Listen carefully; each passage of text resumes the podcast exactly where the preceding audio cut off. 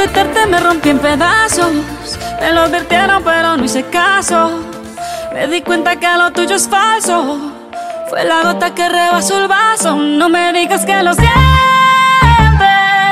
Eso parece sincero, pero te conozco bien y sé que mientes. Bienvenidos a lo que de verdad importa. Muchas gracias por estar aquí con nosotros. Mi nombre es Julián Linares y me acompaña Mariola Blanco. Bienvenida, Mariola. Muchas gracias, Julián.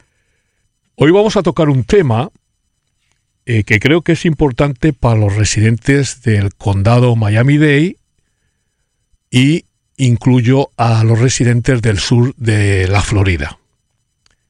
Y vamos a hablar de la memoria democrática. Cómo se están haciendo muchísimos hispanos, cubanos, venezolanos, nicaragüenses, argentinos que residen aquí en, el condado de Miami-Dade, se pueden hacer españoles. Y para esto tenemos a don Alejandro Rodríguez, que es abogado en España, es para legal aquí, y queremos que nos aclare y nos diga y nos guíe a cómo se pueden o cómo pueden hacer los residentes eh, de este condado o de esta región del sur de la Florida ciudadanos españoles. Bienvenido Alejandro Rodríguez a lo que de verdad importa. Hola, muchas gracias. Un saludo a los dos. Alejandro, hemos comentado y queremos hacerte algunas preguntas sobre este tema tan interesante y quiero empezar eh, primero con una pregunta ya de lleno meternos en, el tema. Eh, en este tema de la ley de memoria mm, democrática, más, también conocida por la ley de, nietos, ¿cuál es el requisito imprescindible para adquirir la nacionalidad española? Bueno, a ver, lo imprescindible que tiene que pasar sí o sí es que tengas un familiar que tiene que ser abuelo o abuela, padre o madre, que haya sido español. De origen, eh, normalmente originariamente español. Eh, También puede ser que se haya nacionalizado, es decir, por, por nacionalización, por alguno de los supuestos que entran dentro de, pues por causa de exilio o por otras causas. ¿Qué documento hace falta para probar eso? Bueno, vamos a ver, es que aquí depende. Primero y de todo, hay que tener en cuenta que hay distintos supuestos. Realmente hay cinco supuestos. Habría cuatro, pero uno se divide en dos. Entonces hay realmente cinco supuestos. El supuesto uno, digámoslo así, serían para aquellos eh, que son nacidos fuera de España, cuyo padre o madre, abuelo o abuela sean o hayan sido originalmente españoles. Primer supuesto. Y para esto, los requisitos, evidentemente, es demostrar ese hecho, que tiene un abuelo o una abuela que han sido originalmente españoles. ¿Esto cómo se demuestra? Se demuestra con la partida de nacimiento, normalmente, o la partida de bautismo, inclusive también. ¿eh? Es decir, eso es sencillo de demostrar, porque si realmente han sido originariamente españoles, es fácil de demostrar. Luego tenemos otro supuesto, que son los nacidos fuera de España, cuyo padre, madre, abuelo o abuela hubiesen perdido por renunciar a la nacionalidad por causa del exilio. Antiguamente pasaba en algunos países que se exiliaban y se casaban con otras personas y perdían la nacionalidad española. O directamente pasaba el tiempo y no renovaban su, no renovaban su pasaporte, no renovaban nada y no hacían absolutamente nada. Entonces perdían la nacionalidad. Pero eso es hace muchísimos años pasaba. Entonces, esas personas que se puede demostrar eh, con la partida de nacimiento también, fueron españoles, podrán también eh, aplicar, si sus abuelos, madre, padre les pasó esto, eh, a la nacionalidad española. Luego tenemos otro supuesto más, que es los nacidos fuera de España, de mujeres españolas que perdieron su nacionalidad española por casarse con un ciudadano extranjero, antes de la entrada en vigor de la Constitución de 1978, la Constitución española. Esto, sinceramente, mm, llevo casos de estos y no me ha llegado ninguno. Es muy difícil. Eh, no suele pasar. Pero Pero puede darse el caso de que haya una abuela eh, que se fue a Cuba y allí les obligaban, una vez que cazaban, para obtener la nacionalidad cubana, les hacían eh, perder la nacionalidad española. Y esa abuela tiene ahora nietos aquí en, Miami o en otra parte del mundo y entonces perdió esa nacionalidad. También está contemplado este supuesto y esas personas también tienen derecho a, eh, a la nacionalidad española. Luego tenemos otro supuesto, que es el supuesto, un supuesto en el que los hijos e hijas eran mayores de edad. Esto es muy importante porque esto cambió, ha cambiado la ley. Antiguamente no se podía, pero ahora sí. Los hijos e hijas que eran mayores de edad, cuando su padre o madre optaron a la nacionalidad española en virtud de la ley de memoria histórica, número 52 2007, esta ley eh, lo que hizo es que mucha gente eh, se nacionalizara. Y eso lo pone en las partidas de, del registro de nacimiento, las partidas del registro, eh, pone efectivamente en, el, en esas partidas que esa persona obtuvo la residencia española, la nacionalidad española, no la residencia, la nacionalidad española, en virtud de esa ley.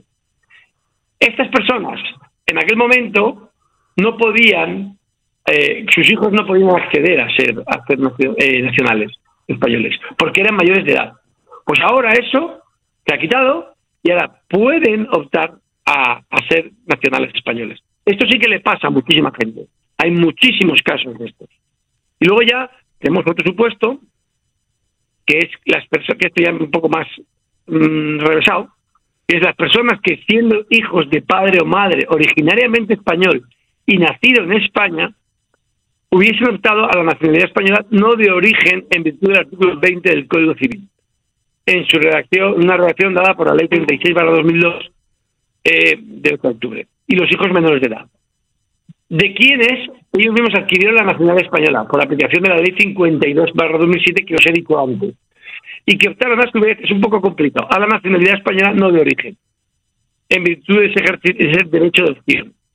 Esto, que está regulado en el Código Civil ya de hace mucho tiempo, eh, esto es un caso, son casos que están pasando, eh, es un poco revesado y hay que entenderlos, pero a cada caso hay que mirarlo por separado. Pero está pasando mucho, esta gente le, le, está pasando esto. Son gente que originalmente optaron por la nacionalidad española en, base al Código Civil. Pero bueno, esos son los supuestos que hay actualmente y que se están dando. En definitiva, en definitiva, lo primero que hay que saber es si tú tienes un abuelo o una abuela, un padre o una madre que fue español. Y Alejandro, una, una, una, pregunta ya eh, a colación de lo que estás diciendo. Y para estas personas que no tienen eh, que no tienen ningún papel donde demuestre que tienen padres o, abuelos en España, que no saben muy bien dónde buscarlo, o porque supongo que te habrás encontrado casos, casos así. Entonces, ¿qué, les podrías recomendar? Porque también eh, eh, puede ser que lo pidas a, tu país y tarde mucho tiempo y un poquito... habla un poquito de los plazos y cómo conseguir esos, esa documentación. nos está pasando que en muchas localidades, estamos hablando de, los años, eh, hay veces previos a la guerra civil española, en muchas localidades, pueblos remotos mm, que no tenían, o sea, o que fue antes de la guerra civil española, estas personas nacieron allí y no tienen ningún registro de nada, porque no hay nada, mm, en el registro civil me refiero, o, se, o, o incluso se perdieron los archivos del registro civil porque en la guerra se quemaron o pasó cualquier cosa, nos estamos encontrando que nos vale y es suficiente la partida de, mm, de nacimiento o de bautismo. ¿Qué es lo que sucede? Aquí tenemos que hacer una investigación. Nosotros hacemos investigaciones de esto y nos tenemos que investigar. Primero tenemos que investigar el registro civil y hay que remontarse a años. Tenemos algunos eh, casos que han llegado gente de 1800 y pico, eh, finales de 1800, que nacieron en aquella época y entonces son los abuelos que nacieron entonces y pues hay y no tienen partido de, nacimiento ni, ni ni tiene nada. Entonces encontramos eh, por la iglesia realmente encontramos las partidas. A veces, a veces no hay nada de nada. Esto es uno de los problemas que tiene todo el mundo ahora mismo. Es uno de los problemas que hay, que muchas veces no encuentras absolutamente nada. Luego hay otro problema añadido, que es el tema de los documentos que necesitas en los mismos registros civiles donde ha nacido el solicitante. A veces hay países como Cuba o hay países como Venezuela o otros países, República Dominicana, que la cosa se olvida un poquito más, pero se consigue al final, demostrando las cosas. Y Alejandro, yo, yo sé que tú te dedicas a esto, que te has hecho especialista en conseguir la nacionalidad española. Todas estas personas que están escuchando, que les gustaría que tú les llevaras este caso, que les investigaras para conseguir toda esa documentación, ¿dónde podrían, eh, o sea, tienes una página web, tienes un teléfono donde ellos puedan contactar contigo? Sí, hay una página web que se llama ley de la memoria democrática.com. Ley ley de la, memoria, democrática.com. Ahí simplemente, siguiendo los pasos que te explica ahí, hay primero que hacer una, eh, digamos, una aplicación en la que mandas, eh, haces unos pagos, haces un pago y mandas eh, la solicitud y se te inmediatamente después se te manda un, un formulario donde rellenas lo que tienes y lo que no tienes. Se analiza en 24 48 horas tu caso y se te contesta, tras enviar ese formulario, se te contesta la viabilidad de tu, de tu caso y se te presenta un presupuesto, dependiendo de los documentos que tengas, porque hay gente que pide documentos que no los puede sacar ellos y entonces sí que nosotros nos dedicamos a sacarlo. ¿En qué ha cambiado la ley anterior donde se hicieron más de medio millón de personas adquirieron la nacionalidad española a, esta ley de, de nietos eh, o esta ley de memoria democrática. Eh, ¿Nos puedes decir los cambios? Bueno, vamos a ver, los cambios fundamentales, por ejemplo, uno de ellos es que pueden acceder aquellos que tenían, aquellos hijos o nietos de las personas que se nacionalizaron con la antigua ley y que eran mayores de edad, por ejemplo. Eso es uno, uno de los factores fundamentales. Porque gracias a eso eh, han podido, ahora aquellos que no pudieron en su momento porque eran mayores de edad, aunque su padre se nacionalizó por la ley, se nacionalizó, eh, obtuvo la nacionalidad española por esta ley, no pudieron acceder a esta ley. Ahora eso ha cambiado, ya pueden hacerlo. Em, también es importante eh, aclarar que esta ley tuvo, ha tenido algo es como si hubieran abierto, hubieran tenido manga ancha, ¿no? Para recuperar y para, digámoslo así, para intentar que todos aquellos que se vieron perjudicados por la guerra, todos aquellos exiliados que salieron, que perdieron las nacionalidades por otros países que les obligaban a solo tener una nacionalidad, en contra de su voluntad, han podido conseguir ahora que ver esos derechos restituidos.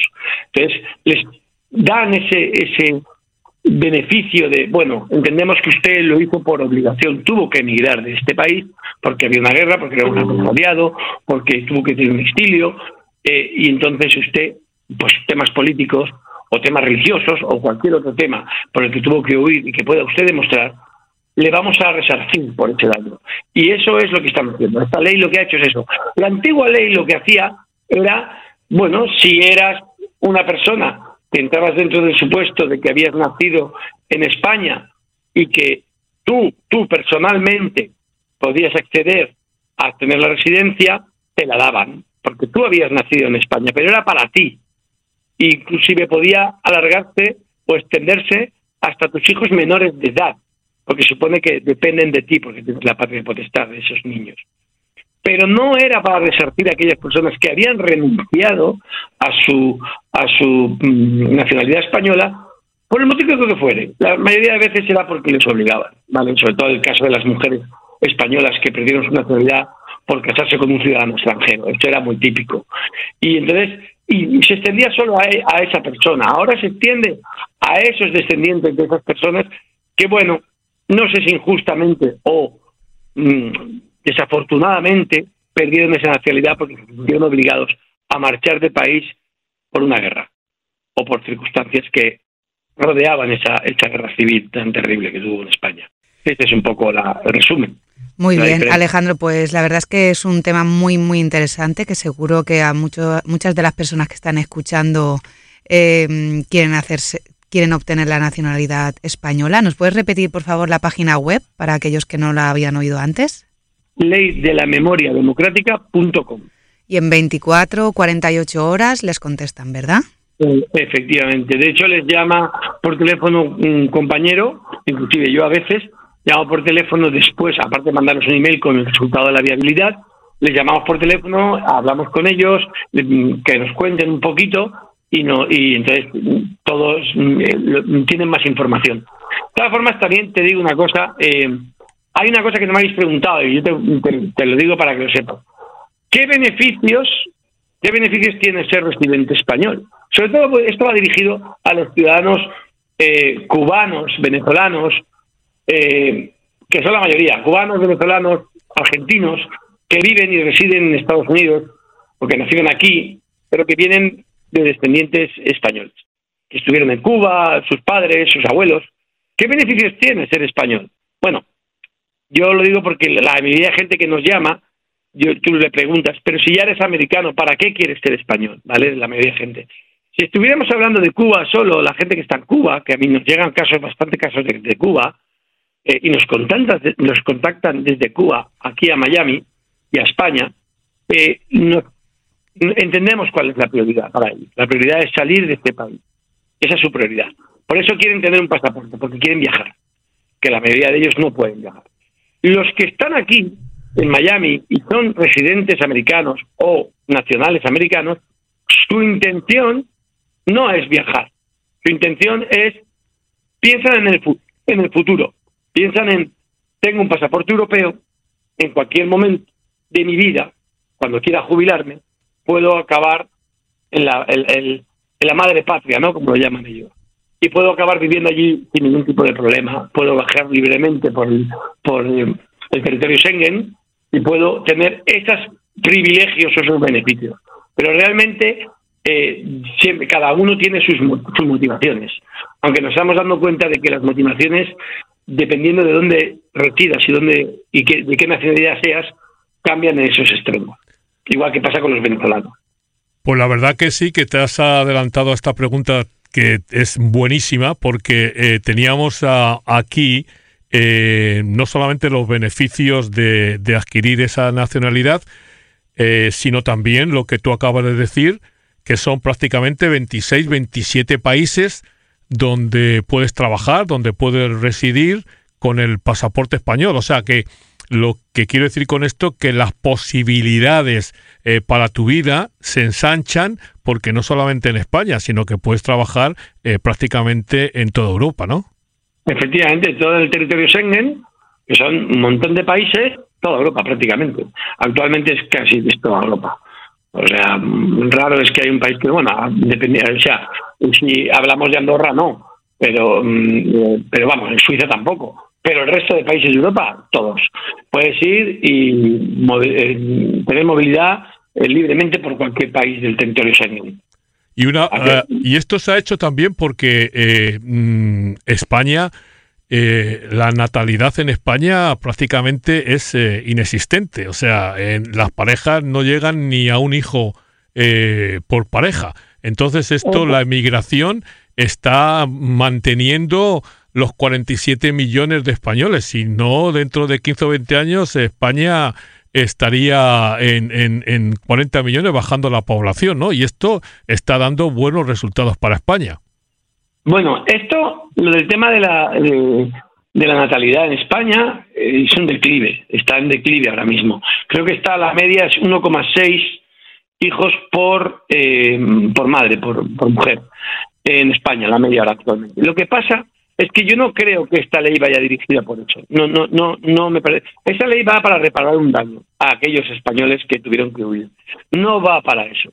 ¿Por qué? Te digo, porque la gente que se está haciendo nacional, realmente, mm, irán a vivir a España, si es que van, si es que van, eh, cuando se jubilan. No van a procrear. No son gente. Es muy, muy raro, ¿vale? Porque date cuenta que los nietos eh, o sea, estas circunstancias, estos, estos supuestos, la mayoría son de gente muy mayor. Es decir, los que me aplican, la mayoría de gente que aplica esto, tienen 50, 60 años. No, no son gente que va a procrear nada. Sí que es verdad que una vez ellos accedan a esa nacionalidad, y que es verdad, sus propios hijos van a poder acceder, pero primero tienen que ser ellos. Y aquí hay otra cosa que es fundamental en esta ley que la gente no sabe. Esto dura dos años, se acabó. Esto hay un plazo de caducidad, dos años. Y ya, esto fue en noviembre, pues estamos en marzo del 2022. En noviembre de 2022 empezó esta ley a contar los plazos. hasta Va a ser hasta noviembre del 2024. Con lo cual, a partir de noviembre del 2024 nadie va a poder acceder a esto. Es una ley con fecha de caducidad. La gente tiene que darse prisa, tiene que darse mucha prisa y empezar a aplicar. ¿Por qué? Te voy a decir por qué. Porque la mayoría de gente que aplica a esto son gente mayor, que no lo quieren para ellos realmente. Sí, a lo mejor, bueno, para mí y tal, pero no lo quieren para ellos realmente, lo quieren para que sus hijos sean españoles también y puedan acceder sus hijos a esa, a esa nacionalidad. Esos hijos, esos hijos pueden ser los bisnietos, ¿me entiendes?, del, originalmente español. Entonces, em, te lo digo porque la realidad, la realidad es que no es para procrear, no es una ley hecha para que entre más población en España eh, y, subir la natalidad. Es una ley hecha para reparar un daño. Ya está, para reparar un daño. Eso, eso es una frase que, que, es, eh, que me ha gustado mucho para finalizar esta conversación tan interesante. Que la ley las leyes se hagan para reparar daños y esta es una ley que se ha hecho para reparar un daño. La página web tuya es ley de la memoria democrática.com. Pues Alejandro, es el nombre de la ley. Ley de la memoria democrática.com. Pues Alejandro Rodríguez, muchísimas gracias por estar aquí en Lo que de verdad importa. Muchas gracias, saludos. Un saludo. Mucho tiempo le hago caso al Y pasan los días, los meses pensando en dolor.